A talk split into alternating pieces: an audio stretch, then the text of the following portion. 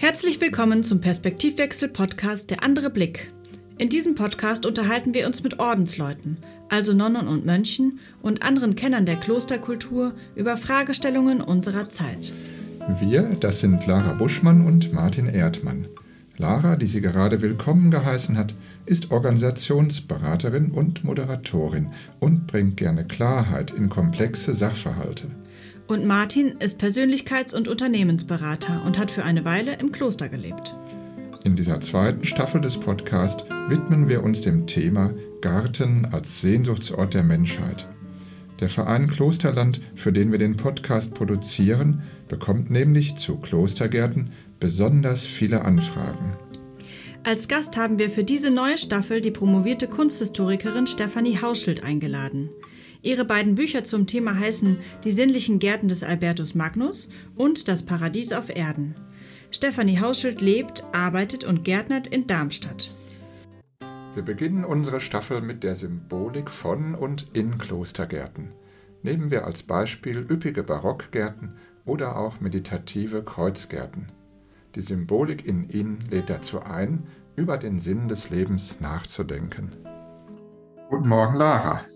Hallo Martin. Es ist ja schon ein bisschen her, dass wir die letzte Folge aufgenommen haben. Ähm, seitdem hat sich viel bewegt, viel entwickelt und ich musste mich schon wieder so ein bisschen reinhören in, was haben wir eigentlich alles besprochen. Es war ja sehr vielfältig und groß haben wir in der letzten Staffel vom Podcast Der andere Blick das Thema Klosterkultur aufgemacht und verschiedene Tore und Türen geöffnet und uns ähm, überraschen lassen von unterschiedlichsten Themen. Und ja immer wieder gemerkt, ach, das hat eigentlich ganz schön oft, ganz schön viel mit unserem Leben zu tun, außerhalb der Klostermauern. Und ich erinnere mich an einen Satz von Pater Johannes Pausch, ähm, der sagte, dass das Kloster ein abgeschlossener Raum ist, ist ja eigentlich eine Illusion, denn alle Ereignisse in der Welt finden auch im Kloster statt. Insofern finde ich es eigentlich überhaupt nicht überraschend, dass uns das Thema Klostergärten nach wie vor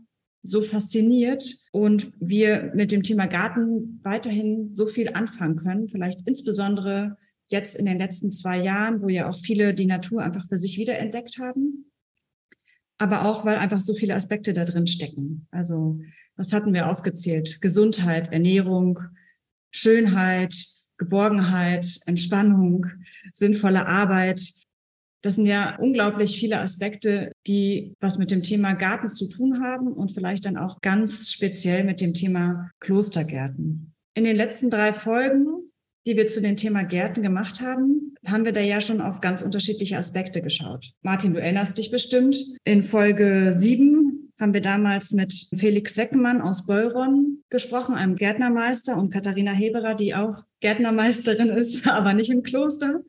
Und haben uns da umgeschaut, welche Funktion Klostergärten eigentlich für unser Leben haben können und haben erstmal quasi das Thema vollständig geöffnet und drauf geschaut, aha, welche Aspekte gibt es überhaupt? Was liefert dieses Thema? Und dann haben wir uns in Folge 10 den Klostergarten in St. Marienstern angeschaut und haben geguckt, aha, wie könnte man eigentlich so einen ganz klassischen Lehrgarten aufbauen? Was finden wir da alles drin wieder in diesem Thema? Und letztlich haben wir noch eine etwas andere Sichtweise bekommen mit Pater Johannes Pausch in Folge 11, wo es vor allem darum ging, um die therapeutische Wirkung und die Heilkräfte vom Garten und vom, von der Gartenarbeit auch an sich. Wie erinnerst du dich ähm, an, diese, an diese Folgen zurück? Was, gab es da für dich so einen Aspekt, der jetzt besonders motivierend auch war, nochmal diese neue Staffel aufzunehmen und nacheinander nochmal zu schauen, was sind eigentlich Klostergärten und welche verschiedenen Typen gibt es? Ja, das äh, spricht eigentlich schon für sich, dass wir überhaupt dreimal in unseren Podcasts, und so viele sind es ja auch noch nicht gewesen bisher, das Thema Garten hatten. Und das Interessante dabei war auch, dass sogar die erste Gartenserie nicht monothematisch sich mit dem Klostergarten beschäftigte, sondern wir hatten als Gast die Katharina Heberer, die nicht im Kloster lebt. Interessanterweise hat gerade die Katharina eigentlich sowas wie einen Kartäusergarten, sogar von der Größe her.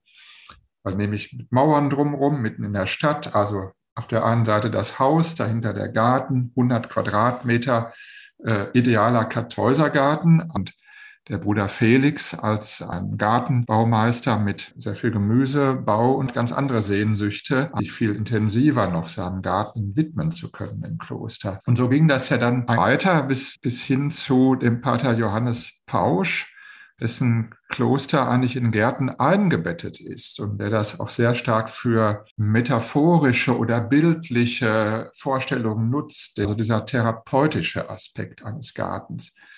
Und mittendrin eben dieser äh, Garten in St. Marienstern, der ja nicht im Kloster liegt, sondern zwischen Klostermauer und Wasser, also so was der Schnittstelle von Kloster und Welt ist und wo halt ganz viele Schulklassen und unterschiedlichste Leute mit einem Garten in Berührung kommen, der einerseits ganz klare systematische und andererseits ganz äh, fantasievolle Züge hat. Wo ja der Gärtner auch niemals fertig wird und äh, man immer sagen kann, nach der Saison ist vor der Saison. So ist es auch mit dem Phänomen des Gartens und des Klostergartens. Es gibt nicht den Klostergarten. Es gibt nicht diese eine klare lineare Vorstellung davon, sondern es gibt immer nur den konkreten Klostergarten am konkreten Ort von konkreten Menschen gemacht und mit Besuchern oder ohne Besucher, äh, liebevoll oder auch pragmatisch angelegt, ganz unterschiedlich. Du sagtest irgendwann mal, wir denken ständig darüber nach, was man alles tun sollte und vielleicht zu wenig darüber, ja. was man nicht tun sollte. Wenn wir jetzt mit dem Blick in die Zukunft gucken und dann merken, ah, eigentlich sollten wir vieles nicht tun, sondern vielleicht mal unsere Hände in die Erde stecken, dann ist das äh, vielleicht genau dieser Aspekt. Als du gerade so erzähltest und zurückgeblickt hast auf die Folgen, die wir hatten, äh, da ist mir nochmal so klar geworden, wie stark doch die Gärten eben nicht nur Natur sind, sondern wie stark die Gärten eben tatsächlich mit unserem Leben zu tun haben. Also, dass der Garten wirklich was ganz menschengemachtes ist und eben tatsächlich eine Funktion hat für die Menschen, die mit diesem Garten irgendwie in Kontakt stehen. In der ersten Folge mit Katharina Heberer und Felix Weckenmann machten beide auch diesen Aspekt der Anpassung der Natur als Beispiel ähm, für uns Menschen zum Zentrum des Gesprächs, nämlich dass sie in der Natur beobachten, wie sie sich verändert, wie sie sich anpasst an die neuen Gegebenheiten und dass man das natürlich einerseits aktiv als Experimentierfeld nutzen kann, so ein äh, Garten, gleichzeitig aber auch üben kann, zuzuschauen und zu lernen. Also ähm, Wachstum zu ermöglichen, indem man sein lässt, indem man Vielfalt zulässt, indem man schaut, was gut miteinander funktioniert und ähm, das miteinander eben kombiniert oder einfach äh, nicht auseinanderreißt. Das fand ich nochmal einen, einen schönen Gedanken und einen hilfreichen Gedanken, ähm, weil dieser Gedanke vielleicht auch so sehr im Kontrast steht zu dem, was wir, glaube ich, in unserer Gesellschaft oft uns von Klostergärten erwarten, nämlich dieses Idealtypische.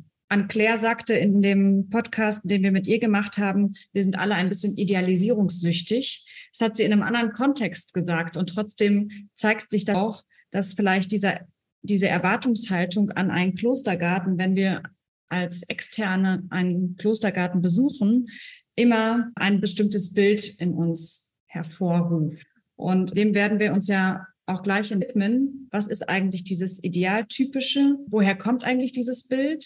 Und wird das heutzutage noch praktiziert und umgesetzt oder gab es das jemals oder nur in der Theorie? Und was wir ganz am Ende dieser Staffel noch vorhaben, ist auch einen Blick darauf zu werfen, gibt es eigentlich einzelne Aspekte, die man sich mit rüberholen kann in das Leben außerhalb der Klostermauern. Vielleicht magst du mal verraten, wen wir uns dazu eingeladen haben zu dieser neuen Staffel.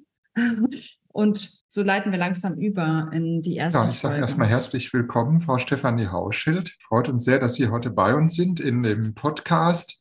Wir haben ja schon mal versucht, in, mit dem Thema Garten zusammenzukommen. Damals konnten Sie nicht aus zeitlichen Gründen und heute sind Sie bei uns. Vielen Dank erstmal und herzlich willkommen. Auch von meiner Seite. Ja, gerne.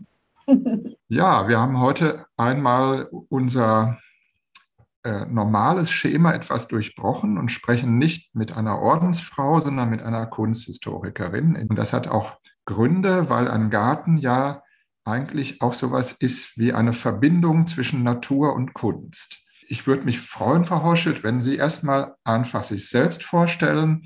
Was ist Ihr Weg gewesen in der Kunstgeschichte? Was machen Sie heute und wie kamen Sie zum Garten? Ach, das ist so viel zu erzählen. Ich werde versuchen, mich kurz zu fassen. Ja, Kunstgeschichte habe ich studiert. Äh, zuerst gar nicht mit Schwerpunkt Garten, sondern ich habe kreuz und quer geguckt, vom Mittelalter bis zur Gegenwart. Alte Kunst aus Großbritannien hat mich interessiert. Dann habe ich über das 18. Jahrhundert promoviert. Ich war an der Hamburger Kunsthalle, ich war am Germanischen Nationalmuseum und jetzt hat es mich nach Darmstadt verschlagen. Hier lebe ich schon seit 20 Jahren, würde ich mal sagen. Und äh, hier hatte ich auch endlich das Glück, ein Haus mit Garten zu mieten zu können.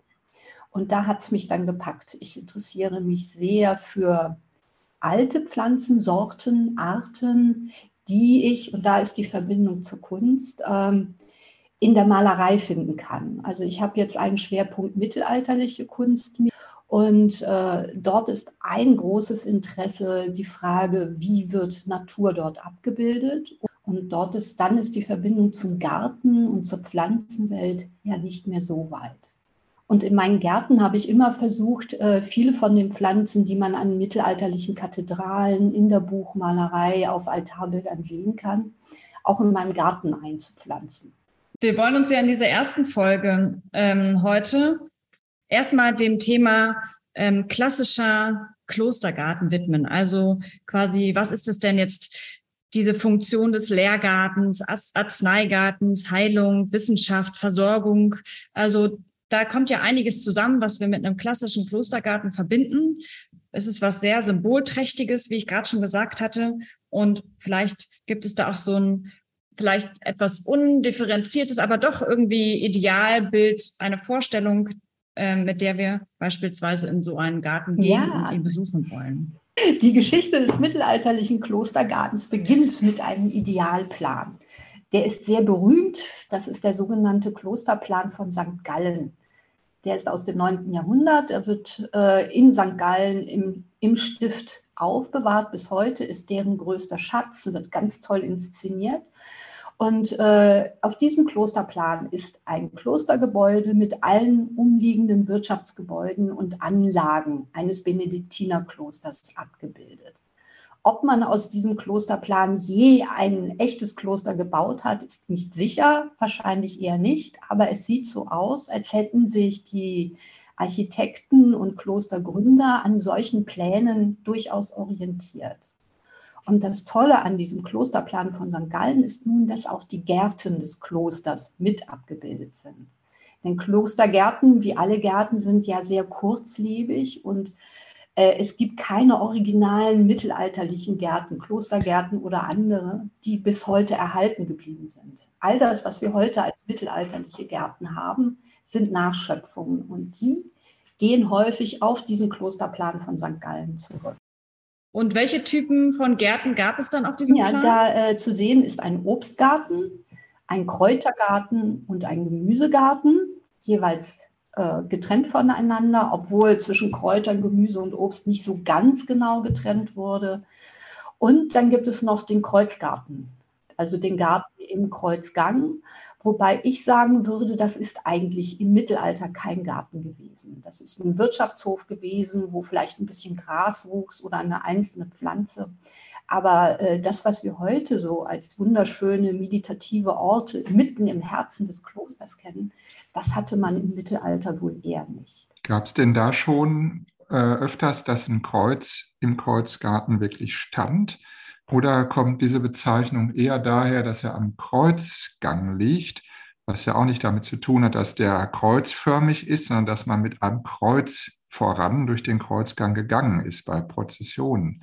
Also gab es schon mal diese Zentrierung zumindest äh, ursprünglich oder ist das auch erst später hinzugekommen? Der Kreuzgang ist im Zentrum der Klausur. Es ist mhm. der Mittelpunkt des Klosters und da laufen alle Wege, die in die Kirche, zu den Wirtschaftsgebäuden, zur Mensa und wo auch immer man hin will, das läuft dort zusammen. Das ja. ist der Mittelpunkt. Und äh, im Kreuzgarten ist dann häufig auch noch ein Brunnen untergebracht. Ja. Das mhm. ist gut. Und äh, symbolisch kann man natürlich alles sehen, ne? als Ort des neuen Jerusalem, als Abbild des Paradieses. Mhm. Und äh, die äh, Kartäuser, glaube ich, haben äh, im Kreuzgarten auch ihre Toten beerdigt. Also das ist ein Ort gewesen, der viel freier, glaube ich, war in der Interpretation als ein Gemüsegarten zum Beispiel. Neben diesem St. Galler Klosterplan gibt es ja noch ähm, ein historisches Dokument, was bestimmend ist, nämlich das Gartengedicht von dem Hortulus. Martin, kannst du uns in drei Sätzen, nicht in drei Stunden, kurz einen Einblick geben, was da drin steht? Und ähm, ist, das, ist das eine Ergänzung zu dem Klosterplan? Könnte man das als Anleitung ähm, hinzuziehen oder wie sieht das naja, aus? Naja, das ist auf jeden Fall ein großartiges Zeugnis der karolingischen Dichtung. Also ein Gedicht aus dem 9. Jahrhundert, das war eine Hochblüte der lateinischen Dichtung, weil Karl der Große halt sehr viele Gelehrte, Künstler und Dichter an seinem Hof gesammelt hat. Und die haben jetzt versucht, wieder so schön zu dichten, wie das die alten Römer gemacht haben. Deswegen spricht man ja auch von der karolingischen Renaissance, wozu ja auch so ein Zeugnis gehört wie der St. Galler Klosterplan. Dieser ganze, dieses ganze Bestreben, dem Leben Ordnung Form zu geben, das war halt bei Karl sehr, sehr ausgeprägt und er wollte auch normieren und hat da sehr viele Erlasse herausgebracht, damit in seinem ganzen Reich die Kultur, aber auch äh, nicht nur die wirtschaftliche Kultur, sondern auch die geistige Kultur wieder aufblühen sollte.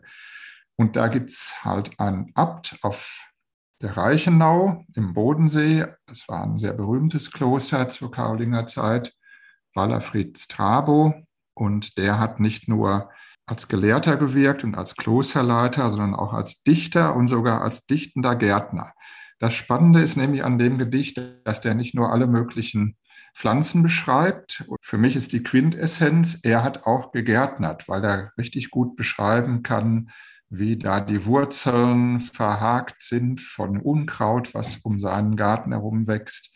Also ein Abt, der auch mit den Händen im Boden gewühlt hat und den man sich in dieser Form zum Beispiel später, meine ich, in der Barockzeit nicht mehr unbedingt vorstellen konnte, dass ein Abt sowas gemacht hat. Und deswegen ist das das Schöne, dass wir da einen Einblick bekommen, was hat der angebaut äh, an Gemüse, was macht dieses Gemüse aus, wie wächst der Kürbis, wie rankt der und verbreitet seine Blätter und all diese Dinge. Also das kann man richtig bildlich feststellen. Und es gibt ein schönes Buch darüber von dem Hans-Dieter Stoffler, der Hortulus des Walafrid Strabo. Und da hat er auch darauf hingewiesen, dass es heute für uns kaum noch möglich ist, genau diese Gemüse und Pflanzen kennenzulernen, weil es ja diese alten Sorten nicht mehr gibt. Also wenn wir etwas sehen auf einem mittelalterlichen Bild und identifizieren das als eine bestimmte Pflanze, dann können wir nicht unbedingt sagen, dies hat genauso geschmeckt, zum Beispiel diese Gurke, die hat genauso geschmeckt wie unsere heutige Gurke. Und wenn wir heute von alten Sorten sprechen, dann sind die auf keinen Fall so alt, äh, dass die Walafried schon gekostet hat. Gerade bei den Gemüsen ist das wirklich ein Problem. Also 100 bis 200 Jahre alte Gemüsesorten sind Raritäten. Es gibt Sammler, die versuchen, sie zu retten äh, aus alten Gärten, Samen, Sammlungen, was auch immer. Aber äh, das ist ganz schwer. Auch äh, Apfelsorten, wir sprechen von alten Apfelsorten, auch die sind, wenn sie 100, 200 Jahre alt sind, schon alte Sorten. Äh, besser sieht es aus bei, äh, bei Arten wie zum Beispiel der Madonnenlilie. Die hat sich bisher allen Züchtungsveränderungen widersetzt. Also die Lilie, die der Engel Gabriel Maria überreicht, die sieht im Mittelalter so aus, wie sie heute noch aussieht. Das ist das Schöne daran. Aber bei Gemüse, das äh, ständigen Änderungen des Geschmacks und der Anbaumethoden unterworfen war, da ist es schwierig, gerade da. Wir haben äh, natürlich auf die Mitglieder des Klosterland äh, e.V. geschaut und ein bisschen uns umgeguckt, was sind da eigentlich für Gärten verfügbar.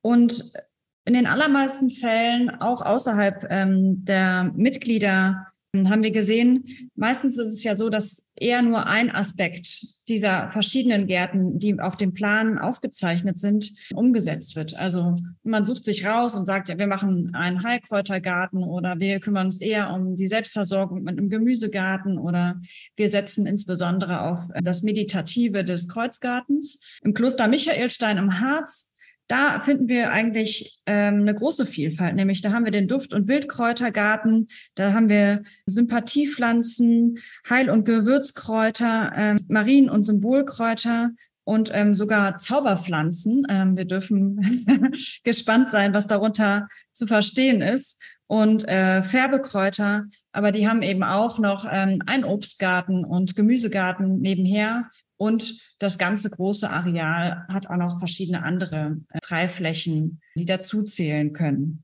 Wenn Sie diese Auflistung jetzt so hören, kennen Sie noch weitere ähm, Gärten, die diesem Klosterplan sehr nahe kommen? Also ist das was, was man wirklich aktiv wieder auch aus vielleicht auch aus touristischer Motivation heraus wieder in Stand setzt und nachahmt oder gibt es das eher selten? Doch, doch, das gibt es. Also der Klosterplan ist sicherlich ein Standard, mit dem äh, Planer für Klostergärten arbeiten. Am nächsten kommt vielleicht tatsächlich äh, der kleine Klostergarten auf der Insel Reichenau dem Ganzen. Da hat man wirklich versucht, mit dem St. Galler Klosterplan und Wallabo Strabos Gedicht diesen Garten neu zu erschaffen. Er ist äh, auf der Insel Reichenau in der Nähe der alten Kirchen äh, wieder neu gepflanzt worden und er wirkt erstaunlich klein in diesem Gelände. Also er ist wirklich nur ein Symbolgarten, ein äh, Hinweis darauf, dass die große Gartentradition dort auf der Reichenau ihren Anfang genommen hat. Und das passt ja auch, denn die Reichenau ist ja die Gemüseinsel. Und wenn man dort anfängt, Kräuter und Gemüse zu ziehen, irgendwann im 9. Jahrhundert oder noch früher, dann zeigt das eine wunderbare Kontinuität. Aber äh, mit der Liste von Gartenpflanzen, die im St. Galler Klosterplan erwähnt wird und bei Valagostrabo wiederholt wird, arbeiten die allermeisten Gartenplaner. Das kann man in ganz vielen Gärten wiederfinden. Und Martin, äh, das also das auf der Insel Reichenau ist ja ganz klar auch ähm, richtet sich ja an Touristen oder an Interessierte. Weißt du, ob es auch in aktiven Klosterkomplexen noch ähnliche Versuche gibt, dieses Idealbild ähm, weiterleben zu lassen? Naja, ich sage nochmal zur Reichenau. Das ist eigentlich insofern schon interessant, als ja seit etlichen Jahren es dort auch wieder Mönche gibt. Äh, allerdings nur ganz winzig kleine Kommunität. Ich weiß nicht, ob es im Moment drei sind oder so. Es ist schon eine Zeit her, aber eigentlich erst vielleicht 20, 22 Jahre. Ganz genau weiß ich es nicht. Aber dort ist im Grunde genommen auf dieser kleinen Insel sowas wie ein, ein kleiner Neuanfang gewesen und alles ist tatsächlich relativ klein. Sogar die Mönche spielen nicht auf der Orgel, sondern auf einer Zither zum Beispiel im, äh, im Gottesdienst. Und entsprechend klein ist auch der Klostergarten. Und das ist natürlich für den Besucher auch besonders attraktiv, weil man diesen Mikrokosmos Klostergarten oder was Kloster ausmacht, dieses ja eigentlich auch diese Geborgenheit sehr viel mehr spüren kann als in einem weitläufigen Barockgarten, zumindest für meine Empfindung. Und es hat natürlich immer wieder dieses, dieses Vorbild gegeben, zum Beispiel Zwölffeldergarten ähm, oder die Anlage nach einzelnen, äh, also die systematische Anlage von einem Garten. Ich denke zum Beispiel an den Kräutergarten in Oberzell bei Würzburg, der ja auch ganz ähm, ausdrücklich für arzneikundliche Zwecke angelegt worden ist. Und man auch wieder sieht, dieses Systematische vom äh, St. Galler Klosterplan, das spielt sehr oft eine Rolle meines Erachtens. Und im Vorgespräch, da hatte ich äh, mit Ihnen, Frau Hauschild, ein bisschen so diese Gärten durchgesprochen. Sie erwähnten etwas sehr Interessantes, den Hildegarten in Bingen. Vielleicht können Sie uns dazu etwas sagen. Hildegarten. Also Hildegarten heißt er, weil er auf die Schriften von Hildegard von Bingen zurückgreift. Und dieser Hildegarten gehört zu einem Museum. Und zwar zum Museum am Strom in Bingen und liegt direkt am Rhein direkt am Museum und äh, dieser Garten hat es sich zur Aufgabe gemacht, alle Pflanzen zu versammeln, die Hildegard in ihren Schriften erwähnt. Äh, nimmt dabei aber nicht so stark Bezug auf die klassischen frühmittelalterlichen Klosterpläne und Klosterschriften, sondern äh, versucht es in die Gegenwart zu holen. Also Hildegards Pflanzen, die auf Körper und Geist des Menschen wirken, so angelegt, dass das Ganze auch äh, einen leicht verspielten, sehr meditativen und äh, sehr entspannenden Aspekt hat. Also es fließt ein wenig Wasser in diesem Garten, es gibt Ruhebänke, man kann sich äh, in diesen Garten setzen, schaut über die hohe Mauer hinweg auf die Weinberge auf der gegenüber, gegenüberliegenden Rheinseite und auf den Himmel. Das ist einfach ein wunder, wunderschöner Ort zum Verweilen. Ja, ich glaube, das ist auch sehr interessant. Diese Kombination zwischen der Systematik einerseits, welche Kräuter baue ich an, äh, ich habe die auch im Blick und trenne die sehr sauber, gärtnerisch gesehen, gartentechnisch. Und auf der anderen Seite dieses äh, romantisch-meditative Element der ästhetischen Empfindung, äh, der Meditation durch Wahrnehmung des Gartens. Und weil du, Lara, nach aktiven Klöstern fragtest, ja, das ist ja auch so, zum Beispiel im Kloster Gut Eich. Das ganze Kloster ist da, also eingebettet in Gärten und hat auch selbst irgendwie die, die ganze malerische Form, als würde es selbst aus dem Garten herauswachsen. Und dieser dritte Zweig neben Klosterplan und Walafrid Strabo, eben Hildegard, dieser dritte Zweig von äh, mittelalterlich-klösterlicher Gartenkultur, der kommt ja dort auch explizit zum Ausdruck in einem St. Hildegards-Garten. So nennen die den, glaube ich. Und diese Aspekte spielen immer eine Rolle sozusagen zwischen, ja, im Grunde genommen zwischen Himmel und Erde sein, meines Erachtens. Ich glaube, das trifft es sehr, sehr gut. Mich führt das noch weiter zu einer Frage, nämlich, ob nicht heute Klostergärten in dieser Hinsicht auch viel bewusster angelegt werden. Also das ist so eine Frage, die ich mir oft stelle, nämlich ähm, im Hinblick auf die Besucher. Was können die da erleben? Das war sicherlich im St. Galler Klosterplan noch nicht unbedingt der Aspekt, dass da also Touristen angereist kamen, um das anzuschauen. Ähm, ist Ihnen das irgendwie mal zu Bewusstsein gekommen, Frau Hauschild, wie sich diese dieses Erleben des Gartens und dieses bewusste Gestalten für ein Erleben vielleicht im Laufe der Jahrhunderte entwickelt hat. Da hat sich auf jeden Fall was getan. Also diese frühen Gärten waren für die Klosterangehörigen da. Und dass Walafrid Strabo selber mit im Garten gewühlt hat, dürfte auch schon im 9. Jahrhundert nicht selbstverständlich gewesen sein, dass der Abt sich an der Gartenarbeit beteiligt.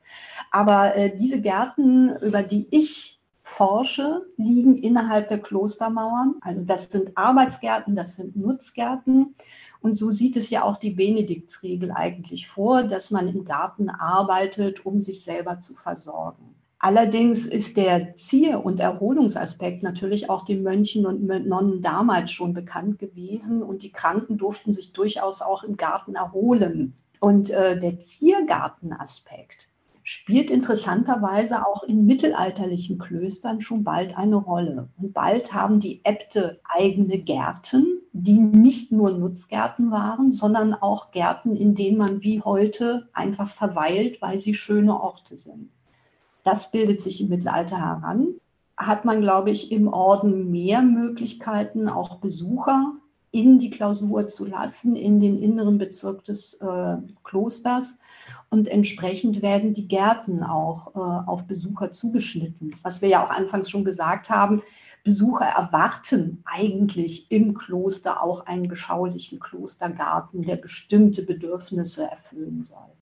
Der Bruder Felix aus Beuron sagte, erzählte so schön ähm, davon, wie wichtig es einerseits ist, dass diese Gärten eben nicht zugänglich sind für Besucher und wie wichtig es auch ist, kleine Verstecke im Garten vorzuhalten, also Orte zu schaffen, wo man wirklich nicht gesehen wird. Und wie gleichzeitig dieser versteckte geheime Garten hinter der Mauer für die größte Neugierde sorgt bei den Besuchenden, ähm, weil sie, glaube ich, da dieses ja, dieses Paradies, was es ja dann wahrscheinlich auch ist, insbesondere in Beuron, ähm, erwarten und gerne daran teilhaben. Das würden. ist halt der Blick durch Schlüsselloch. Da habe ich damals auch schon mal darauf hingewiesen, dass das den Menschen fasziniert. Und biblisch gesehen ist es ja so, dass wir heute außerhalb vom Garten sind, äh, seit der Vertreibung aus dem Paradiesgarten, der ja übrigens ein Garten war, in dem der Mensch ursprünglich nicht arbeiten musste. Das Arbeiten kam ja erst nach dem Sündenfall als Konsequenz daraus und das war Feldarbeit und nicht Gartenarbeit. Interessanterweise, und damit hängt es vielleicht auch zusammen, dass wir uns heute wieder so sehr sehen, in einem Garten zu sein und dass wir oftmals Arbeit im Garten vielleicht gar nicht so sehr als schwere Arbeit empfinden, also die Arbeit im, im innersten Bezirk. Ähm, und manchmal ist es auch ganz schön, wenn man einfach nur einen Blick erhaschen kann äh, auf das ersehnte Land, in das man vielleicht auch nicht reinkommt. Ja, ich finde, das sind ganz schöne Aspekte, die man eben über diesen kulturhistorischen Aspekt hinaus, welche Kräuter da genau gewachsen sind, gewinnen kann an einem Klostergarten und die einen immer wieder dahin führen, zu diesem Wechselspiel zwischen Außen und Innen, was man ja, wenn man ein Kloster besucht, ganz, ganz stark erlebt und was auch verloren ginge, wenn die Klöster jetzt alle sich vollständig öffnen würden und man könnte da durchrennen und es gäbe keine Klausur mehr, dann wäre aus meiner Sicht nicht nur das Konzept Kloster in Frage gestellt, sondern eben auch ein ganz wichtiges Erlebnisfeld für uns, die wir nicht im Kloster leben, versperrt oder ja, durch Öffnung eigentlich eliminiert, kann man sagen. Und deswegen ist es so schön, dass man am Kloster oft schon duftende Kräuter findet, wenn man kommt, aber man weiß, es gibt vielleicht hinter der Mauer noch mehr davon. Ich würde vorschlagen, wir gucken uns jetzt in den nächsten Folgen die einzelnen Aspekte einmal an und arbeiten uns so ein bisschen durch diesen Idealplan hindurch und fangen damit an, dass wir mal schauen auf den äh, Gemüsegarten oder anders gesagt auf die Selbstversorgung, die ja heute auch wieder groß im Kurs steht, ähm, angefangen bei Balkon, äh, Tomaten bis hin zu Hochbeeten und eigenen Schrebergärten und kooperativer Landwirtschaft ist das ja jetzt gerade wieder großes Thema. Vor den aktuellen politischen Ereignissen sehen wir ja auch, was das eigentlich ausmacht, wenn man sich selber versorgen kann und nicht auf Lieferungen von weit her angewiesen ist. Ich würde mich für heute erstmal verabschieden und freue mich sehr, wenn wir uns zum nächsten Mal diesem Thema widmen. Wie kann man das eigentlich machen? Sich selbst versorgen? Was gehört dazu? Ist tatsächlich der Gemüsegarten der eigentliche Selbstversorgergarten oder gehören andere Gartentypen, die wir heute genannt haben, auch zur Selbstversorgung? Also ein Meditationsgarten beispielsweise. Dieser Frage würde ich gerne mit euch nachgehen und ähm, freue mich auf die nächste Folge. Vielen Dank erstmal für heute. Auch ich freue mich und vielen Dank, Frau Hauschild, dass Sie dabei waren und bis auf ein nächstes Mal. Ja, gerne. In der nächsten Folge betrachten wir Klostergärten als Arbeitsorte unter dem Blickwinkel der Selbstversorgung. Den Perspektivwechsel-Podcast Der andere Blick finden Sie auf Spotify, Apple Podcasts, Deezer, Google Podcasts und überall, wo es gute Podcasts gibt. Und natürlich auf der Seite des Vereins www.klosterland.de. Abonnieren Sie diesen Podcast und lassen Sie sich inspirieren.